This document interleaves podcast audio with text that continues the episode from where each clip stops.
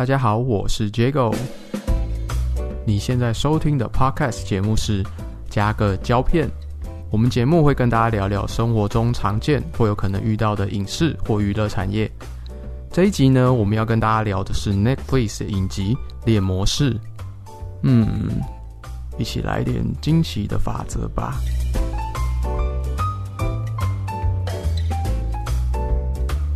大家好，欢迎收看加个胶片，我是主持人 Jago。那我们今天要来聊的主题呢，就是影集《猎魔士》。那《猎魔士》呢，它是在二零一九年十二月二十号上映的，那是由 Netflix 在它的呃平台上发行。那我今天特别邀请到呃一位我的好朋友来一起谈这个影集，他是呃漫画家雅生，那里面负责分镜故事的阿生老师。那阿生老师，我们跟大家问个好。Hello，大家好，我是漫画雅生二人组的负责原作的阿生。大家好，呃，阿生老师好像最近也有新作嘛，也是有做改编，也是有原著的。这是我们推出的作品，就是跟东艺出版社和霹雳布袋戏合作的《刀说艺术》其中一个角色罗网乾坤骑路人的改编故事，然后现在已经在线上连载了。那预计二月就会推出单行本，希望大家到时候前来捧场。那我先来简单介绍一下《猎魔士》这部作品哈。那它最早是由波兰的一位作家，那是由呃一九九三年开始出版，那到现在已经出了八本了，一直出到二零一三年。那《猎魔士》呢，它最主要是一部呃奇幻小说，那里面有一个比较特殊的职业叫做猎魔士，那里面的男主角他就是猎魔士的其中一员，那他叫 Geralt。那台湾的话，大概是呃在二零一一年开始有出版，在呃波兰本土的话，他们有呃相关的游戏，那游戏呢是由呃也是波兰本土的一个公司叫 CD Project Red，那目前也出了三代。那分别是在二零零七、二零一一年、二零一五年哦出了三集。那比较需要特别讲到，就是呃呃，在二零一九年这个 Netflix 影集发行之前，其实波兰本土也有做他们自己相关的呃猎魔式的呃电视作品。那一个就是在二零零一年的时候呢，有做一个电影，接着在二零零二年的时候有出一个猎魔式的影集。不过呃，评价在当地或者在海外其实都没有算是很好，然后其实好像是不是原作者好像也没有很喜欢，就是其实大家都不太知道这出戏，就知道这部这个商业这个作合作并不算成功。那我先简短的问一下阿生，就是这全八集看完，你有什么简短的感想？That's all，就这样就结束了吗？真的是看完就是会有一种啊，怎么会断在这里的感觉？从就是从第七集到第八，第七集的高潮，然后到第八集又有一点比较回归平淡的一点感觉，这样子你就会觉得说，诶，怎么会断在这里结束了？对，怎么就这样结束了？我我看完是觉得觉得还不错，但是少了一点什么，就有点那种意犹未尽的感觉。就是我看完就觉得好想再看下一集，不知道下一季怎么出，什么时候会出这样子。那你之前有看预告吗？有啊，毕竟就是一开始对这个系列从游戏就很喜欢了，所以就是对这系列都一直有在关注。那你看预告是看，因为它好像有分很多版本，你是看男主角版的，都应该多多少少都有，我不确定我是不是全部都有看，可是从那个时候角色释出，然后演员剧照，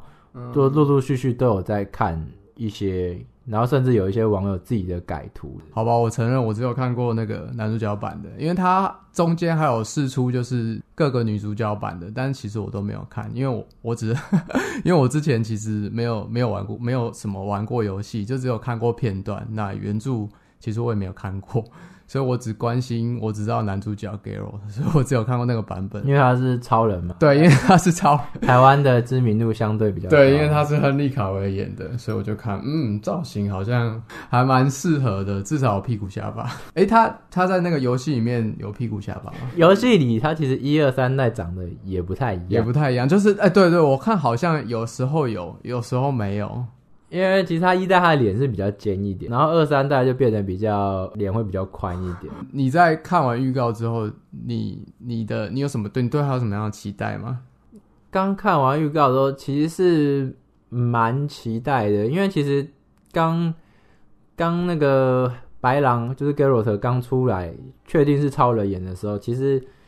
也是会有一些担心，因为他给人的形象就是正义凛、正气凛、正气凛然，对，就是超人嘛，很正义的感觉，然后然后比较忧郁，然后比较比较不像跟白狼那种沧桑，然后带一点黑色幽默的感觉，有点难以联想这样子。对，可是真的预告扮相出来的时候，呃，好像还可以，感觉还不错，而且这种动漫改编，我觉得最怕就是 cosplay 感很强，就是哦你，就会觉得说他怎么看起来很廉价呀。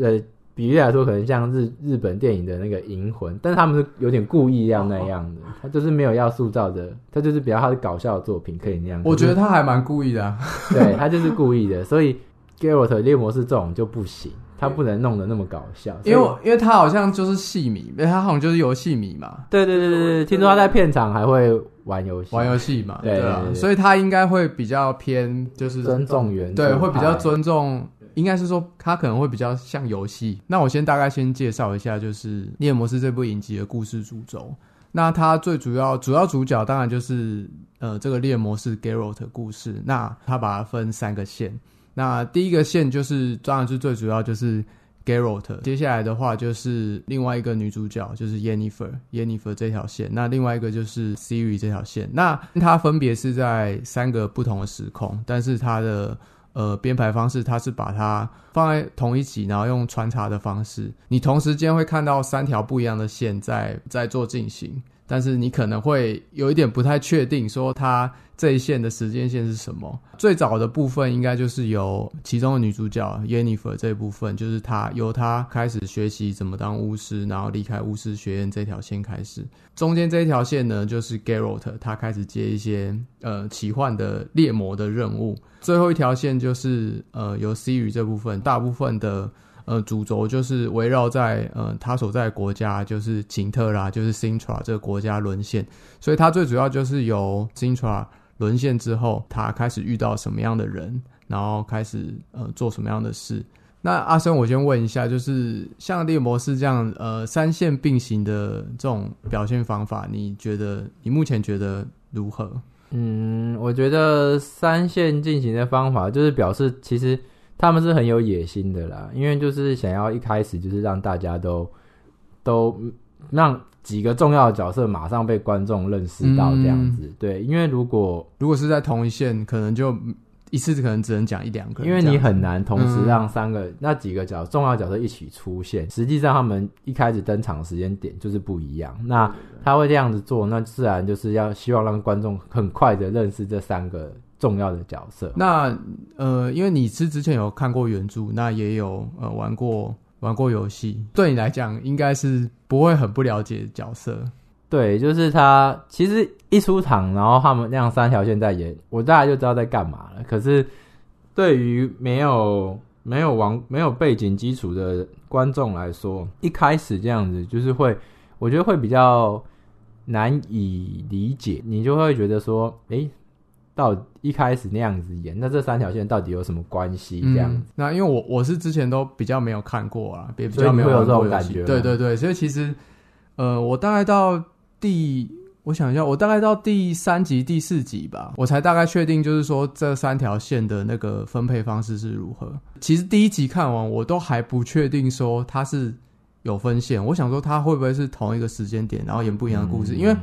我没有看过，也没有玩过，所以我我只是我也不知道那个 Siri 故事是发生在之后，所以我一开始还想说，嗯，是一样的事情嘛？对啊，所以就表示其实他是很有自信，说观众会把它看完，所以他才会选择用这样的手法。因为这个牌子巫猎魔士巫师这个牌子够大，所以他一次就是觉得你会把整季看完。基础基础的粉丝够，基础粉丝够，加上牌子够大，对就如果说如果说我没看过的话，我我因为他的牌子，我可能也会想要，我可能第一集不喜欢，但我可能也会接着看下对，去。像我们就如果是我们自己国人在创作作品，你搞这个的话，人家第一话看完就不想跟你就不想看，给你看，就不想给你看就说我看不懂啊，我干嘛我干嘛往后真的是牌子牌子大跟牌子小，其实有有对对对对对创作的空间有不一样。那其实我我一开始看的时候，呃，我是不了解了，但是我其实会觉得还蛮有趣的，因为呃，你会很想要知道说，呃这三条线它的顺序是什么。所以其实我看很多影集，尤其是国外的，我不太会去记那些名字，因为你知道那个国外英文翻的中文。哦，真的很困难，对尤其是中古，有在看《权力游戏》那些就会更对对对对，因为他们很多名字都很相似，嗯。然后又会加一些称号，就是什么你来自哪里，所以有时候我会懒得去理解，很容易。搞混啊。对，那我看的时候，我会我看猎魔士的，其实我有特别去记名字，像我会特别去记那个 Sintra 王国里面的人的名字，因为我知道他故事是围绕在 Sintra 里面，所以我会嗯特别去记一下，因为我想了解他的，因为我自从我知道他的时间线顺序了之后，我也想要了解他。但是你得撑到第第三。对对，我我就是很，我就是好像看到里面有个王，嗯然后他有提到那个网，然后他后同时在两个时间线都出现。他后来对他他有一个时间线他是长大的，然后好像出现在耶尼弗那个最早的时间线，后来发现对发现小时候我才哦，我终于恍然大悟，我看到那一点的时候我才发现，那可能有人更早就发现他的顺序，那也有人更更晚，嗯，像我不是一开始就大概就知道，对啊，就是对，可是那就是期待的，就是你怎么样让最后三条线混在一起，混在一就是起嘛。对，就是会有这种期待。对，所以其实它这个时间线算是它的呃冒险的地方，那也是它的卖点之一啦。嗯那我相信有很多人应该也是看到最后看不懂，所以说 我们在看一些影评节目的时候，就是关于猎模式，其实大部分都是在解释这个时间线。你嗯你诶、你你看到应该也是都是在讲这个嘛？呃，对，因为释连 Netflix 自己都有出一个解释对时间线，对你就知道其实不是那么好懂。其实不是那么好懂，对，对。连 Netflix 官方自己都要出，那就表示其实不是那么好懂你。觉得这猎魔士这三线啊，你觉得它表现如何？它有没有就是呃，让你觉得它没有收的很好，对啊，或者是有一线特别差，有一线特别不好的状况？我个人是比较喜欢 Garrett，就是猎魔士的那一猎魔士线。主线嘛？对对对，因为其实它改编的是小说里短篇，算是短篇集的部分嘛。那他做的事情其实就是一个一个接任务这样。哦，对对，接任务这个在游戏里面算是很重要的地方，对对对，特别的。他就一个一个接任务，其实完整性都还蛮够的。就是你单他一个故事一个故事来看，你就是会比较认识到猎魔士这个这个角色这样子，然后他在干嘛。那你会不会觉得就是只想看他的，你根本不想要看 Jennifer 跟 Siri 那一我还是会想看妹子的，可是 可是呃，Jennifer 的部分，我就是原作跟游戏里其实对于他的过去没有提到太多。哦，没有提哦，对对，因为他算是比较偏杜撰的部分。杜撰的部分，因为他其实好像在魔法学院那一部分是原著，好像是、呃原创的部分嘛，原著没有提到，比较应该提到的部分比较少，提到的所以部分比较少。他们也有可能是想要自己有一些创作，有有有点创作的空空间这样子。只是这样子，嗯，就有点也是我觉得有点破坏了 Yennefer 的。神秘的感觉，对对对对对，因为他原本可能是给人家一种孤傲神秘的高，高冷嘛，就是神比较神秘的女生的感觉。她要初登场，但是突然跟你说他其实是一个，以前是她其实是一个钟楼怪人，以前是一个钟楼怪人，卡斯对莫多。对对 就没有那么神秘的。我那时候刚，看到的时候，其实是蛮有点有点不能接受。哎，你你看你一开始有看出来他是 Jennifer 吗？有啊，因为我我有看预告，啊，你有看预告，所以你应该知道所。以我知道因为我没有看 Jennifer 那一线，所以其实我我一开始不知道不知道他是 Jennifer。然后还有 Siri 的部分嘛，那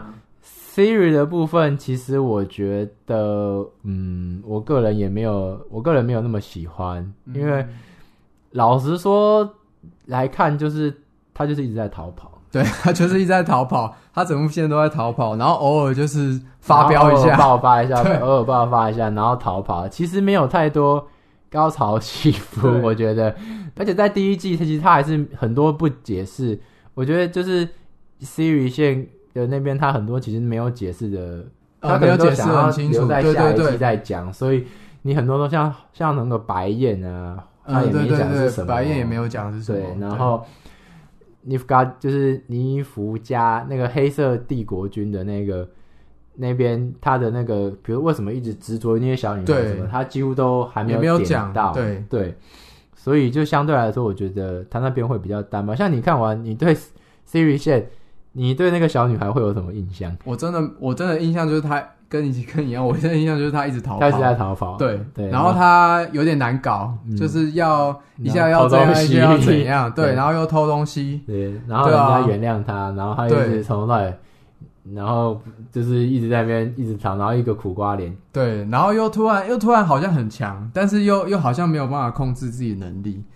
对啊、那我大概讲一下，就是呃，其实呃，我对于这三线，我就蛮喜欢这种，就是去探索呃它的呃时间线的部分。但是我觉得比较有，因为到中后段其实比较有汇聚的，最主要还是呃 Yennefer 跟 Geralt 内线。其实 Siri 内线会发现，其实好像一跟他们一点关系都没有，真的是到第七集对才有一点带到，真的是到呃，对，真的是到第七集，然后甚至是到第八集，他们呃最后才相遇嘛，才会才会聚到就是那个 Sintra 沦陷的那一集，所以我会觉得这一他这一线算是比较独立的，甚至可能呃你不演也没关系，有点这种感觉。那我会觉得说，呃，会不会你干脆把它呃降为两线，会不会这样比较好？对，但是就像之前说的，可能他们想要让大家多了解呃这三个主要的女主角，所以说呃选择这三线方式。那呃，那我特别想问一下，就是那是阿生老师，你之前有你有什么漫画你曾经用过，或者是你有想用这些多线手法吗？嗯，就是胎死腹中也没关系，就是最后如果没有成功的话也没有关系。被打枪倒是没有，可是我觉得如果就是如果你最后最后那一集柔和的时候，柔和的那一集让多线汇聚在一起的那个高潮没有做出来的话，我觉得那就是就是没有成功啊。对，就算是失败了。那那你会不会有就是呃，你之前伏笔做太多，然后可能编辑他看不懂，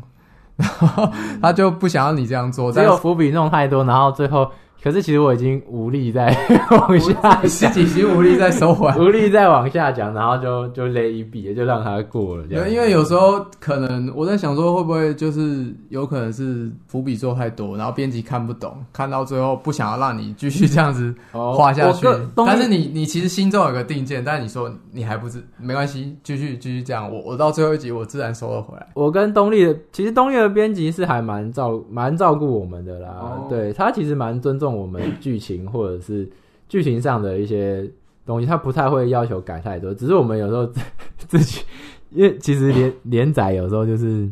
就是疲乏，哦，你就是后后面就觉得哦，为什么剧情只推展到这样？为什么为什么我收不回来？为什么我一开始定要定画七本，为什么不是两本或三本？金价也神，就是真的是看到这个角色你就觉得哦好神哦，自己都觉得腻。其实这种类似多线手法，呃，漫画其实是蛮常见的，或者是布袋戏其实都是蛮常见，哦，因为对对对，因为通常他们就是会场景变化，嗯对对对对对然后因为通常重要角色不止一个，所以他们通常两三个角色都一起在做事情的时候，就会同时这样切换来切哦，换去的。对对哦，对，布袋戏来讲是这样的，因为很多人看布袋戏不习惯，就是他切太多场景，即便是漫画也是啊，你看像海贼王，他们打架的时候最长的是怎么样？就是鲁夫跟一个人 PK，香吉士跟另一个人 PK，索隆跟另一个人 PK。那其实这也是一种多线手法，只是时间，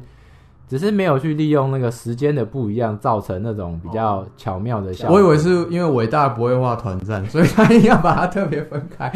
你不要趁得罪海贼迷。哦，我不敢，我不那。是伏笔，他不会画团战，神其实是神伏。哦，是神符。最后给你画一个超屌的团战好。吧，对啊，其实分分开时间线的时候，对啊，蛮常出现的。那分开线是是算是常见，只是利用时间的不一样，那个就是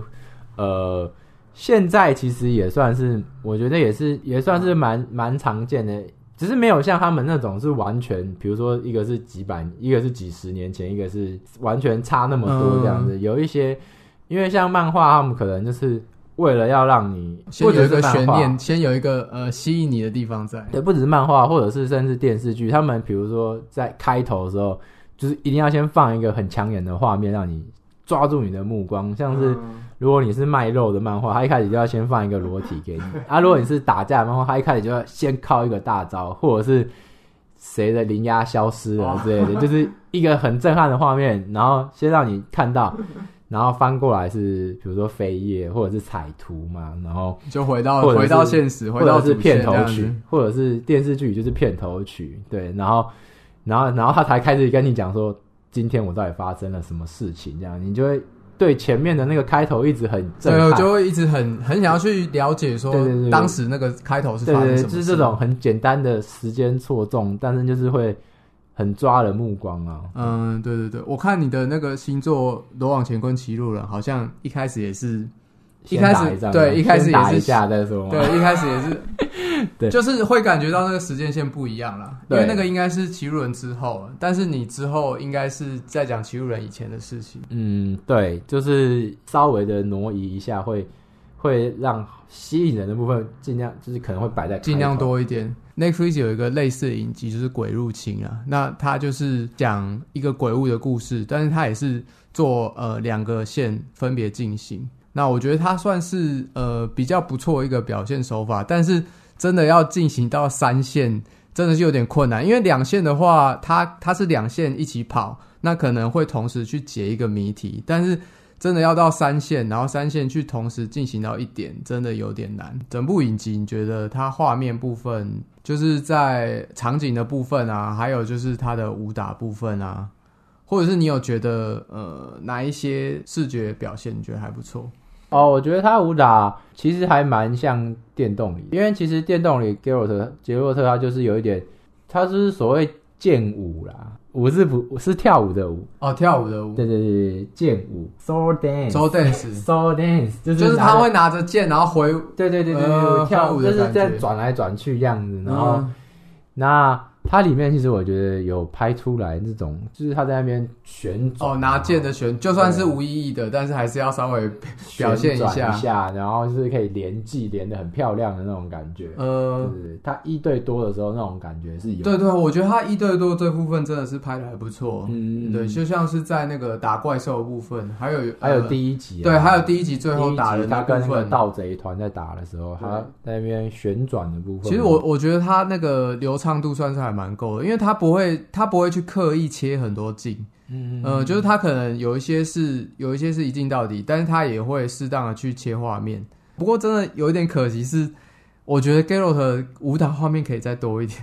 哦，那也有可能是因为呃预算有对，也有可能是预算有限的安排。像我觉得最后一集他完全没有打，我有点失望。他最后一集有啦，说跟怪物稍微在黑暗中纠缠一下，对，但是他很大一对，就是前面那一部分，但是他最后那个新传那部分，他其实没有什么很大的表现。都我原本以为他逃出狱的部分会应该会是一个人打很多个对对对对狱卒之类的，结果那部分他是靠个很巧妙的智慧去化解这个危算智慧吧。去逃狱。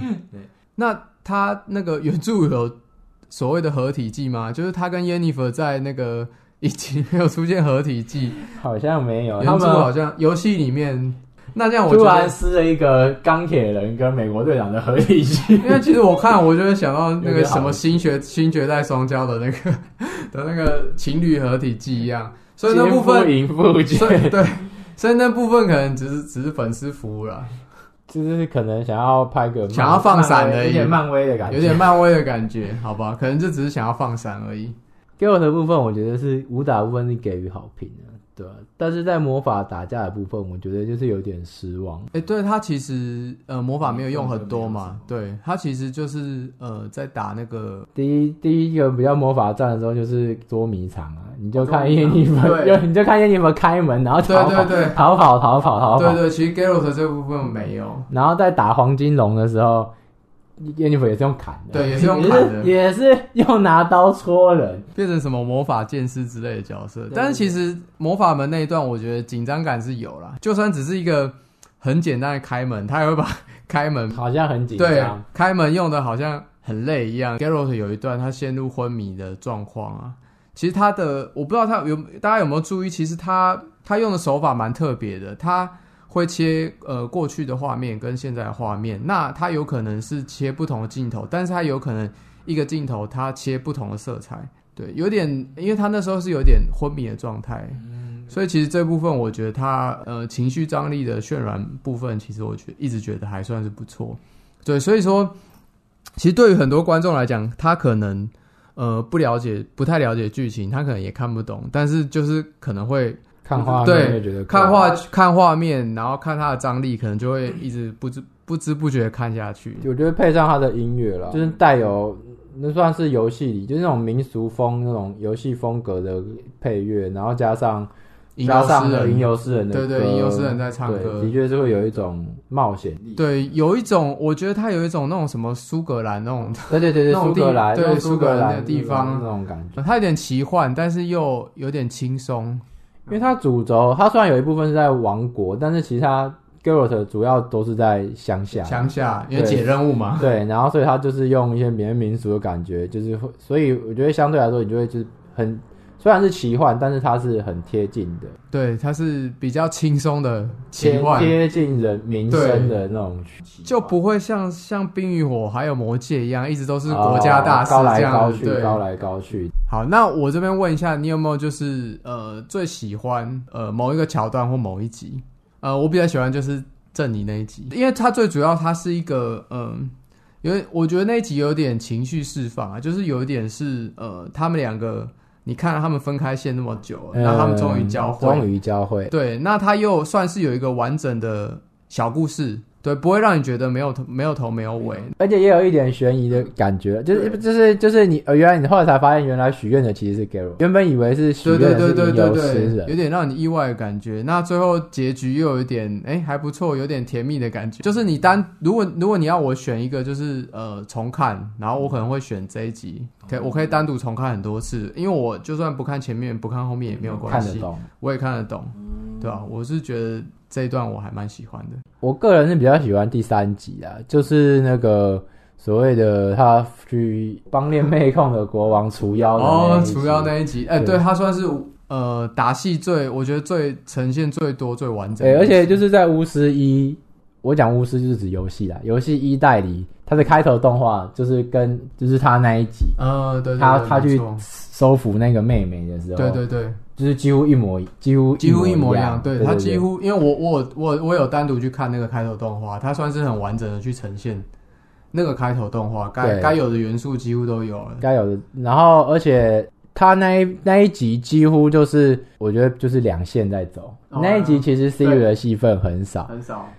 我不是说 Siri 有 Siri 的戏份就不好看，可是我觉得两线你剧情会比较集中，而且他最后就是 Jennifer 重生 g a r r e t 那时候刚好他那个是也是妹妹，他那个女妖也是重生嘛，对对就是对对，两线并进，然后两线刚好融合的很好，这样。子。他算是有呼应到。对，然后没有再切换到某个冰天雪地，然后某个公主在逃跑，因对为对对，因为他没有办法，的确会有点。他没有对他没有办法跟着一起做出重生的动作啊，对，所以就是我觉得那两线收的很好，我就想说，哎，如果以后都这样，就 就如果都可以控制在两线，是不是好像好比较好掌控这样？那阿生，你有发现什么就是原著或游戏里面的彩蛋，然后出现在影集里面吗？嗯，彩蛋的部分像是像是他第一集的斩杀的第一个怪物，然后挂在马上，那个就是游戏里的，那就是游戏里的设定啊、哦，游戏游戏里挂在马上是它就是你挂你你挂不同的怪兽的尸体在马上，你可以获得不同的加成，哦，那不会越挂越多吗？你只能选一个。就停不下来对，然哦。后越高等级的怪物，你就可以获得更高的加成。所以哦，有点像是 buff 之类的东西。对对，你就会真的，而且你就真的看到马上的那个怪物，那个挂的东西是不一样。好像好像那个马是算游戏里面很重要的一个元素，嗯，他会一直跟那个马说话嘛。对，然后其实小说里他也是很爱那只马，对吧？然后游游戏里那只马最神奇的就是，它不管从哪里，然后你只要按呼呼叫，那只马就那那不就跟真三国无 双一样？它就是对，就是你呼叫它，只要一吹口哨，然后就会从草丛里跑出，来。不过游游戏里一定要这样设定啊，不然你地图那么大，你还要找那只马。对，它就是它就是为了便利性，所以所以会有很好笑的状况，可能马从屋顶或者哦，马从哪里出来，？或者是明明你家你跳到海里，然后他从另外一边走出，他比你还快到达另外一边。然后第二个就是讲讲价钱的部分啊，就是他就是他在接任务的时候都会去讲价钱嘛。那游戏里其实它有一个那算小游戏嘛，就是你接一个任务的时候，他就会问你说猎魔师，他就会问你说你要收多少钱，然后你就可以开始跟他讲价。哦，对对对，你就说比如说哦，我要收一百，然后说太贵了，我付不起，然后就开始在那边讨价还价，讨价还价这样子。哦，那所以在游戏里面，如果你真的讲到好的价钱，你就真的收入比较高。对它是真的，真的是会影响你的收入。因为感觉在呃，就是我看影集里面，感觉他好像没有真的很有钱，他就是真的要一直要，他实际上很穷。对，就是你真的一直要接任务才有钱赚这样子。引以为不做吃不下饭，没事没饭吃。所以当猎魔是真的还还蛮辛苦的，这是个夕阳产业。夕阳产业，他在里面有一次，他是在打架之前，他要去喝一个那个药。那这部分因为他没有很细，他在影集里面没有很细节的去说明。那这部分在呃原著部分它是怎么样？呃。呃，原著原著有提到，那当然最明显就是游戏嘛，毕竟是药这种东西。对对对，你就是收集草药，然后可以把它做成一罐一罐的药这样子，然后不一样的药就有不一样的 buff 这样子。它有一个喝下去眼睛变黑，那个其实它就是可能，我记得它游戏里就有一个药就叫猫嘛。然后就是你喝下去，你可以在晚上看得很清楚哦。对对对对。所以说他他他在影集里面，其实我我我其实应该去注意一下他眼睛变怎样。他其实没有提到，他其实没有特别，我觉得有点可惜，有点可惜，因为他其实游戏里有各种各式各样的魔药，对，然后当然就是那种不能喝太多的东西，就是你会有个药毒值，喝太多会扣血这样，但是。喝是很是必要喝，就是你喝起来就是会觉得。我们只知道在影集里面，我们只知道他好像一直有在喝，对，但是我们都不知道它的功能。呃，其实我觉得蛮可惜的。然后还有像它的魔法，像杰洛盖洛特的魔法在里面。有用出来，但是他也没有特别去提到他有。对他也没有提，他就偶尔用一下。我们也不知道他的魔力是强是弱，然后大部分都是用砍的。对，因为他其实主要也是砍，可是，在游戏里他有很多种法印，就是可以，比如说有是结界型的，或者是有起火烧火的，或者是或者是把人家震退的。像他第一集他就有用一个这样嘣把人家轰出去。然后他在抓那只鬼的时候，也有用一个类似陷阱。对对对对对对，抓鬼那个时候好像用比较多魔法。对对，那那算是打的，算是结合体技跟魔法技比较精彩一场。这些呃，就是算是致敬游戏里的东西啊，对吧？好，那我们期待就是，嗯，下一季他会不会有更多的？没错，更多的彩蛋给我们。没错。节目的下一集，我们会分别聊到猎魔士三个重要的主角，以及我们对猎魔士影集未来有什么样的期待。而我也会问阿生老师，如何与他的伙伴雅老师一起合作，创造他们的漫画人物，还有他们在漫画中如果要放彩蛋的话，会有什么样的考量呢？请记得点选下集继续收听哦。